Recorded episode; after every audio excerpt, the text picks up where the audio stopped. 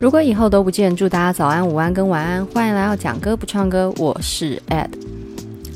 这个节目呢，主要是针对于各种西洋、华语、日文等等的歌词内容，去做一个非常主观跟浪漫的个人解析。节目的前十到二十分钟会有一些生活的日常小事分享，有时候主题会关于哲学、文学、新闻，或者是犯罪心理。电视剧非常多元的主题，后面的二十到三十分钟则是专注在歌词本身的解析。由于版权的关系，所以在节目里面，Ed 我也会用清唱的方式来表示一下歌曲的旋律，给大家一个基本的感觉，以及相关延伸的主题讨论。如果你对这样的主题有兴趣的话，欢迎一起加入我们，我们一起讲歌吧。想跟大家分享一下，就是最近在做 podcast 遇到的一些心情转折。我其实平常也有在听很多 podcast，然后我就有发现，蛮多 podcaster 他们在面对评论评分的时候，其实是蛮多的挫败跟打击。那因为我节目本身就很小众，所以一直都没有遇到这个问题。直到最近看了一下 Apple Podcast 上面的评分，打击有点大。评分少这是其次，我竟然有看到一个人给我一颗星。我我讲认真的，其实所有愿意制作 podcast 的 podcaster 都值得四颗星以上的肯定，因为制作 podcast 它无偿无酬，而且必须要花费自己的时间去制作、后置，然后去想内容、写脚本，然后去搜集题材，榨干自己的脑力。基于这一点，每个人都值得四颗星以上。四颗星以下，我我觉得，除除非你是有付费去点击去阅听，那你可能就有这个立场去评论四颗星以下这件事情。但是没有写评论，直接给一颗，然后又是免费收听的话，我觉得大可不必。不喜欢就离开，不要这样去。消耗每个人对于创作的热情，这是比较沉痛的呼吁。因为我真的觉得说，每个人都在用自己的热情做事情。那如果没有一个很好的鼓励，那就算了，但也不需要打击啊。所以就是，呃，如果有在收听人，然后一些固定有在支持的听众，麻烦你们可不可以帮我，就是上 Apple Podcast，然后。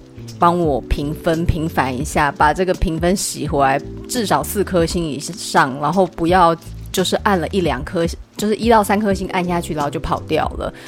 然后在评论的时候也请就是多给我一点鼓励，让我可以持续创作下去。因为突然看到这样的评分，真的不知道要说什么哎，就想说，嗯，我这样子免费付出在这个节目，就得到这样的一个评分是。心里其实是蛮蛮不高兴的，好吧？那个话题太严肃，我们转回到正常节目的节奏好了。在台湾呢，二零零零年代开始，其实就慢慢兴起一股关于偶像剧的风潮。那什么叫偶像剧呢？偶像剧其实并不是一个被正式定义的剧种。但是呢，通常他的演员跟剧本都会更贴近流行大众，然后着重在一种年轻的爱情的一个题材展现。第一部台湾最重要的电视偶像剧就是《流星花园》。那这个《流星花园》的集数大概二十四集，是日本漫画所改编的。里面的主演演员啊，有言承旭、朱孝天、吴建豪。还有周渝民跟徐熙媛大 S，还有钱维山、杨丞琳、欧定欣。然后说认真的，我觉得钱维山真的好漂亮。那时候我眼睛就是一直被他吸住。然后言承旭也是帅到一个炸掉。那《流星花园》这个二零零一年开始的电视剧，算是所谓偶像剧的滥觴。那什么叫滥觴？就是起源。也因为这部偶像剧的成功。所以，演艺圈开始发现这一类剧种的一个商机，俊男美女，然后加一点梦幻的爱情情节，就可以调配出一个被大众最容易所接受的戏剧类型。啊，这部《流星花园》它其实并不算是一个原创剧本，它是改编来自于日本漫画叫《花样男子》的校园爱情偶像剧。剧情大概就是霸道总裁系列，然后一个女主搭配四个守护的男人，这种这种极度玛丽苏的剧情，通常呢都是主角集三千宠爱于一身。这种三千宠爱，并不是所有的配角都爱他，而是指说在里面他有太多特殊的待遇。那其实他多少带有这个作者对于主角的投射。而且拥有一些程度的自恋，所以他才会对主角这么多的偏爱。虽然呢，我们理智上知道这一类的剧都非常的不切实际，可是我们还是爱看的原因在于，人生太苦了。如果有一个剧情可以让你投注在里面，然后享受各种特殊的待遇跟肯定，你不觉得这是一件蛮幸福的事情吗？在这种剧里面，我们可以逃避很多现实的痛苦跟一些无法克服的失败挫折感，所以就连我这样的还是会去偶尔玛丽苏一下，这是无可厚非的事。无可厚非就是不能过度苛责，其实应该念苛责，不能过度责怪的意思。这部剧啊，我前一两年有在看过几集，然后看完之后觉得。羞耻感超大，就是觉得耻力太高。当初怎么会迷上这种剧？我记得那时候开播，几乎家家户户都在等《流星花园》播出，因为他的这种创作方式跟俊男美女的搭配，在当时是非常新鲜。因为更早期都是一些古装剧啊、武侠剧，或者是像一些那种有一点社会剧吧，花系列。什么台湾剧场之类的，很少有看到这种有一点点架空概念，然后非常的幻想的一个剧情类型。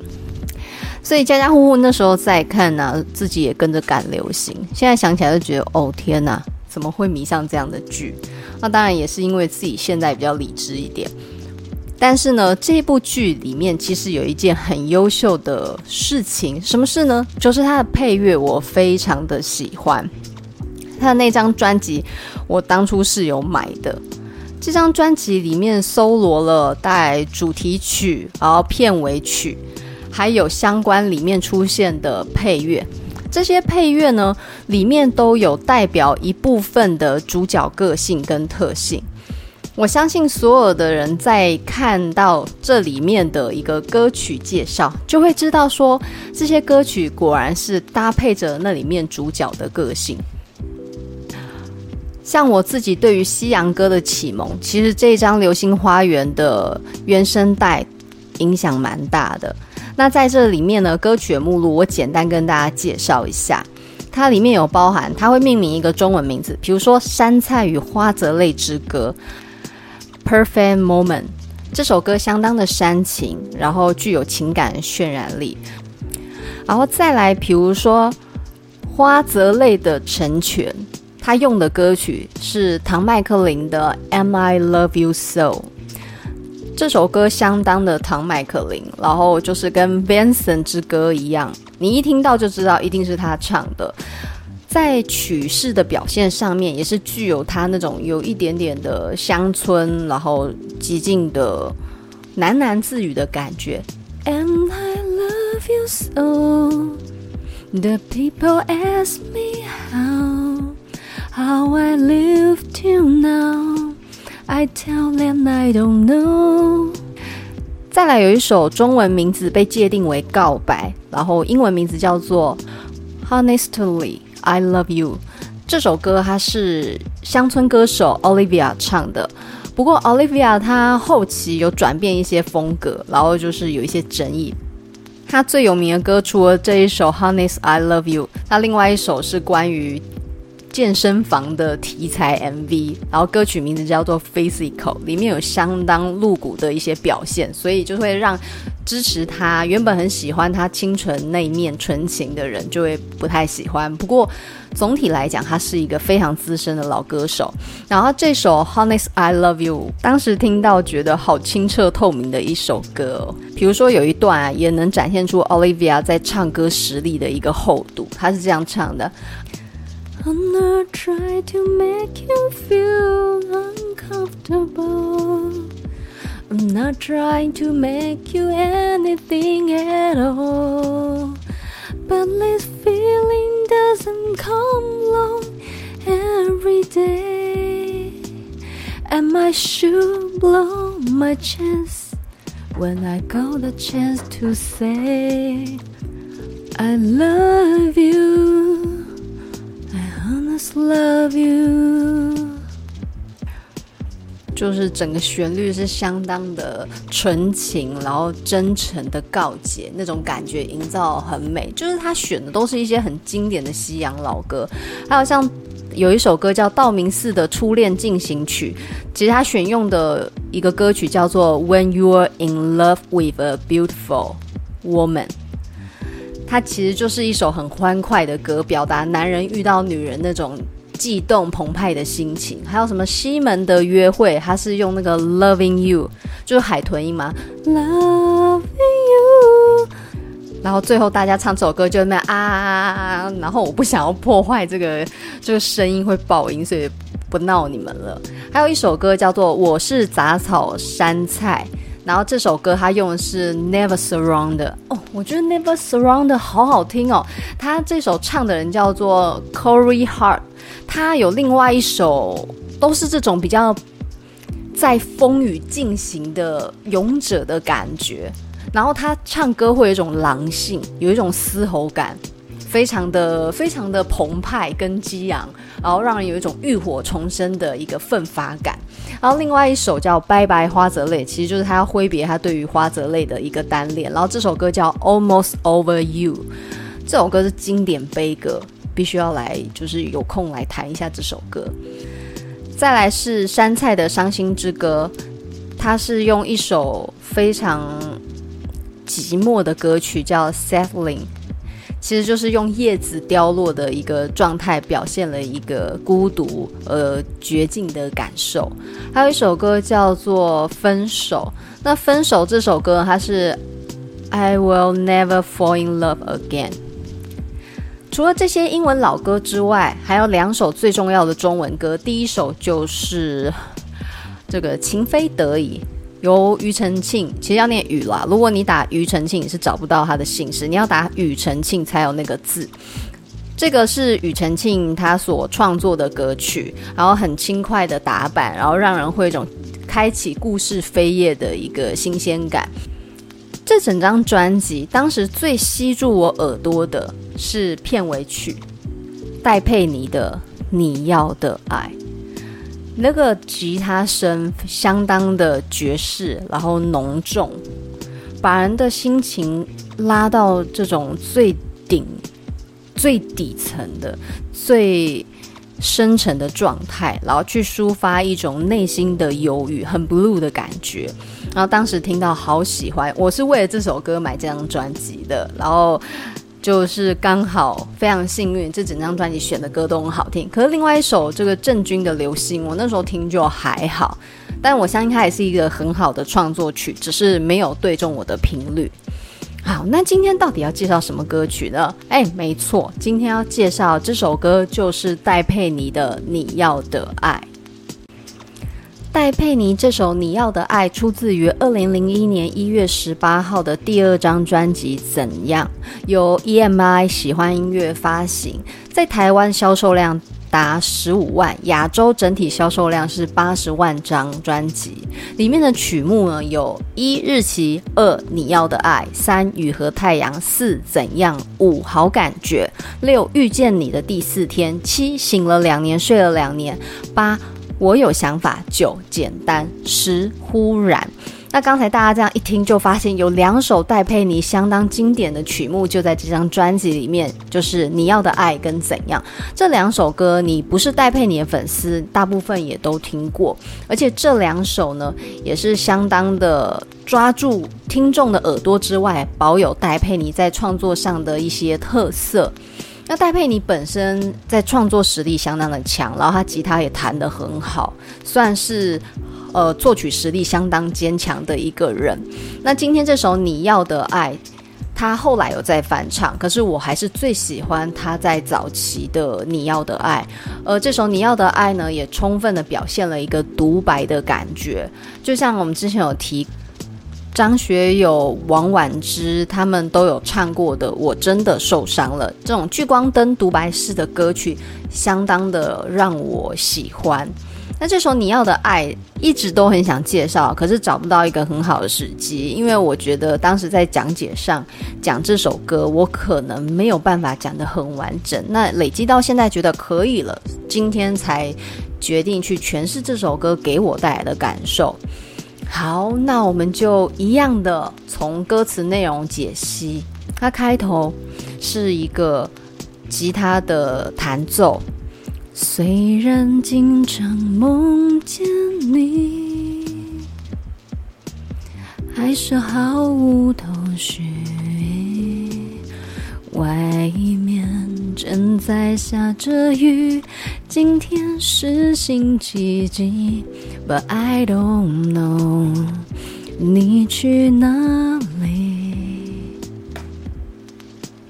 这个开头非常的小女生，大家有没有谈过？就是非常青涩的恋爱，在我们很青涩的时候，其实对于爱跟自我的距离是抓得很不好的。尤其是一开始的恋爱，你对于自我的定义没有很清楚，你会把很多的自我价值建立在被爱这件事情，所以你就会去想掌握对方。那可能有些人先天的一个自信很强，然后他他的爱并不是只有来自于男女之爱，他可能来自于家庭跟朋友的一个力量很多，他就不会这么黏人。可是有些人他从小的生活方式让他没有安全感。第一次谈恋爱，让他品尝到爱的美好，他就会一直很想要拥有那个感觉，所以就会有占有欲的发生。那开头的前面歌词是：虽然经常梦见你，还是毫无头绪。也就是说，他整个思绪都绕着那个你。外面正在下着雨，今天是星期几？想一个人想到根本没有办法区分时间，没有时间感的状态。那一直做梦，对于去掌握对方有没有意义呢？并没有。所以他说，But I don't know，你去哪里？那在以前，手机只是拨接的一个功能，不像现在有所谓 GPS 啊，或者是一些 App 可以让你去追踪对方。呃，听起来有点变态，可是以前通讯上没有那么及时性。好，下一段，虽然不曾怀疑你。还是忐忑不定，哦，谁是你的那个唯一？原谅我怀疑自己。虽然不曾怀疑你，还是忐忑不定。它其实就是一种小女生式的一个辩解。我没有去怀疑你对我的爱，可是。我心里没有办法很踏实，感到很安全。到底谁是你心里唯一的那个人呢？唉，原谅我自己吧，原谅我曾经怀疑过，不是我，也怀疑过是我。所以这句话其实当时我在听，我一直在想问的是说，原谅我怀疑自己的意思是说，原谅我怀疑自己不是那个唯一，还是有一点那种。觉得啊，很不好意思，我认为我是你的唯一这件事，让我觉得这种认为好像很自恋，然后很不好意思。但是这就是两种解读啦，一种就是说我本来就应该是你的唯一，然后原谅我去怀疑这个答案。但是另外一种可能就是哦，我很自恋，认为我是你的唯一。这两种双重意思，那就不太知道到底作词者当初他的构想是什么样子。不过两种意思都解释得通，只是说觉得认为是自己是唯一这件事很不好意思的那个诠释方式，就会让唱歌者的角色在这段爱情就更卑微了。当然，如果你是前者，就是说我是你的唯一，但我有时候还是会怀疑的话，那这一段爱情就没有显得这么的悲伤跟卑微。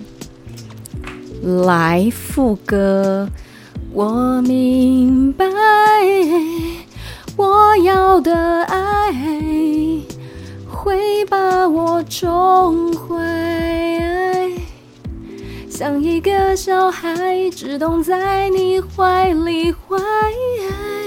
你要的爱不只是依赖。又像个大男孩，风吹又日晒，生活自由自在。戴佩妮在创作这首歌的时候，非常具有一个个人风格，因为大部分在讲一段爱情的不信任的角度，通常是。比较受伤柔弱的，可是在这里的告解，我觉得多了一点点的自省能力，是一首很正面的感情观的歌曲。然后副歌他说：“我明白，我要的爱会把我宠坏。”他意思是说我想要那种。长长久久，然后朝夕相处的爱情，可是这种爱情会让人被养到废，你们懂意思吗？金风玉露一相逢，更胜却人间无数。而两情若是久长时，又岂在朝朝暮暮？女生想要的是朝朝暮暮，然后男生想要的是。两情若是久长时，那种心有灵犀一点通，只要心意相通，即便两人分隔两端，那都还是一段很棒的感情关系。然后再下一句，他说：“像一个小孩，只懂在你怀里坏，就是我只想要天天跟你腻在一起，然后跟你撒娇，跟你任性。我们很多那种感情里面，像孩子的样子，都会在最信任的面前才会释放出来。”包含就是用屁捉弄对方啊，或者是就是做一些很丑鬼脸捉弄吓人这一类，都是在很亲密人才会展现出来。所以你看见一个人的孩子气，有时候就是一种被信任、被爱的一个舒服的状态。而在这里，他的意思就是说，他知道他对于爱的渴求跟男生不一定是男生啦，我觉得这样讲太性别刻板了。其实就是。唱歌人他想要的爱跟对方渴求的爱是认知不太一样的。如果你们有在就是情场走跳的经验，就会知道人谈恋爱是会慢慢进步的，那个功力会不断不断的加强。你会从上一段感情学会怎么样改进，然后下一段就是再实验，然后再改进，会越来越成为好的人。所以建议通常哈感情多谈一些啦。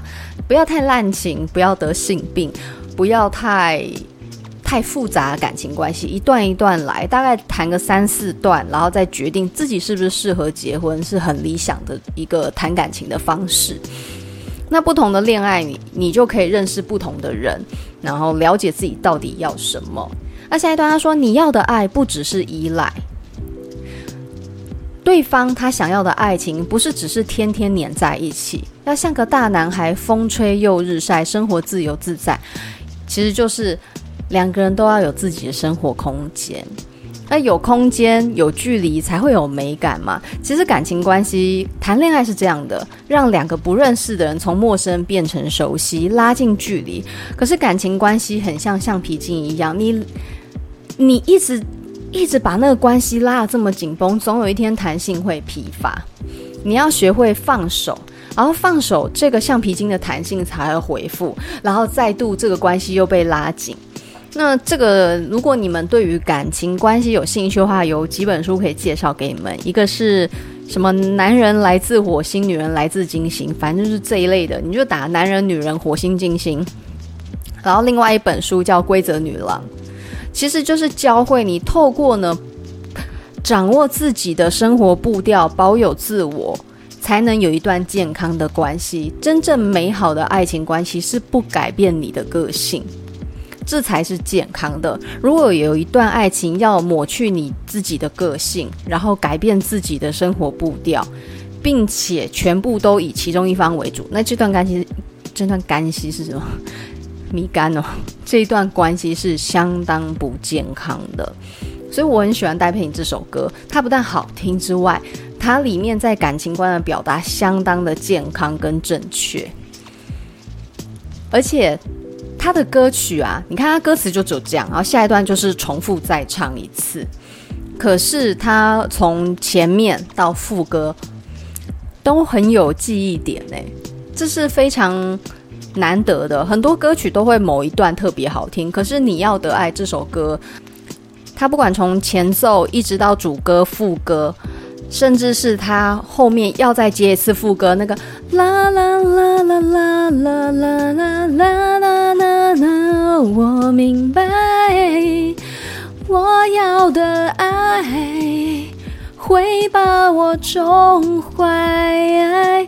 那个接得非常的顺，而且还有那个啦啦啦啦啦，就是真的很像一个女孩子，她透过唱歌在抒发她对于。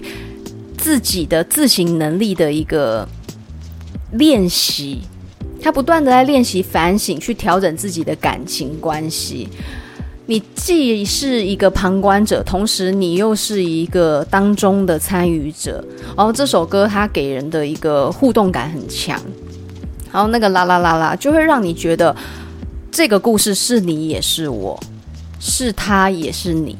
然后非常的紧密连接我们每个人在爱情会遇到的困惑，我们总会遇到一个人让我们神魂颠倒、失去自我。那感情关系是这样的，一人丢一人捡，你们也知道的，感情关系不太可能是双方都一模一样的对等，通常都会有一方比较没那么在乎，另外一方会非常积极的去追寻另外一方的爱跟肯定。其实不光是在爱情啊，在亲情、友情也有这种迹象出现。像前阵子非常非常好笑的事情，我一定要跟大家分享一下。其实，在上个礼拜五的时候，就有安排特休，要跟我妹一起骑脚踏车、游泳、逛街、吃饭。那这个行程其实是我们很早之前就预定了。那我妹也是出于非常开心，就可以跟姐姐出去，所以就跟爸爸就是聊了一下，然后。我们爸爸是一个运动狂，他一听到我们要游泳，他眼睛就亮了，然后一直问是什么时候。然后我妹就，因为你们知道，有时候每一个人的关系啊，都是不一样的相处模式。你两个人跟三个人是不一样的感觉，所以那时候我跟我妹就觉得没必要再加一个爸爸进来，因为我们都已经排好，当天就是两个人，如果三个人时间又要什么再调动。然后没想到呢，当天我爸强渡关山，他就硬在当天安排了一个假，然后说什么要跟我们一起去游泳，并且呢相约要请吃饭，因为父亲节快到了，所以呢在强渡关山之下，我们就被迫要跟他一起吃饭，然后还要跟他一起游泳。那当天吃饭的时候，其实我跟我妹是非常的尴尬，因为我爸竟然带了他的朋友来。那这下子就更惨了。当天明明是姐妹之间的一个放松之旅，变成又来应酬。因为你在爸爸朋友面前，你可以聊一些有的没有吗？不可能啊，你就没办法。然后吃个饭就很尴尬。问题是我爸有个特殊磁场，他每次选餐厅都要等超久。以前他推荐有一家餐厅，东西其实真的很好吃。他在这种意式料理里面，我觉得大概有九十分的等级。可是他妈的！我一个顿饭等了两个小时，就是厨师根本 hold 不来，后来也倒了，有点可惜，因为它东西真的很好吃，但是真的久到让我觉得，哎，如果是这样的话，我是不是先去洗个澡、睡个觉、起床然后再来吃呢？我就是很火。然后那一次就是我爸参一咖强渡关山的这个邀约，吃的餐厅也是等了很久，他一道饭要等半小时，然后下一顿餐点又等了半小时，就是很久。那好，这样就算了。当天下午吃完饭之后，因为我爸的朋友就离开，那下午行程是我们要去游泳。原本说好要去比较远的一个县市，然后里面有游乐设施可以玩的比较尽兴。可是因为这下子就是行程全部打乱嘛，又被压在某一就是家附近的餐厅吃饭，等于说我们如果要赶赶到其他外县市会很麻烦，然后下午还要带狗去看医生。因为我们家的狗狗就是老化，所以心脏什么有点不太好。那好，吃完饭已经一点了，下午四点要带狗去看医生。如果我们再赶去外县市去游泳，就会玩得很不尽兴，非常仓促。所以后来我跟我妹的决定，就是在家附近的游泳池那种公立的运动中心游泳就好了。好，好不容易都瞧好了。然后我们就在家里休息一下，因为吃完饭也不能马上游嘛。然后休息一下之后呢，大概一点吃完，大概休息到一点四十，我们就打算要出发。结果我爸就开始在家里一直摸，在那里慢条斯理的浇花、施肥啊、弄草，因为他在阳台种了一大坨的鹿角蕨。我必须讲一大坨，因为真的很可怕。我们住的那个地方，就是我的。娘家非常的潮湿，靠山，然后我爸又在阳台种了一堆鹿角蕨，所以整个家是非常闷湿哦，受不了。好，就这样呢，就看着他慢条斯理的享受拾花弄草的生活。但是问题是我们下午四点还要去带狗看医生，我们不可能在那里等他，所以呢，这个我爸就好像。非常轻松，说你们先去啊，你们就先去玩个水啊，我到时候会去游泳。他一直强调你们去玩水，目的就是为了嘲讽我跟我妹不会游泳这件事情，真的超级靠腰的。到达游泳池的时候两点，然后我们下水就玩水玩了大概四十分钟。诶，这个过程里面我发现一件事，因为我当初大学游泳检定是靠仰漂才真的就是有办法通过嘛，因为我不会游泳，后来用仰漂打水才通过。没想到呢，我那次去游泳，自己就是想说，诶，既然我有备案，就是我会仰漂，就算这个呛到，还可以用仰漂的方式游回岸边。我就突然胆子大起来，我就试试看自由式，发现诶会游，又试蛙式也会了，吓死我！然后接下来我就开始教我妹怎么仰漂。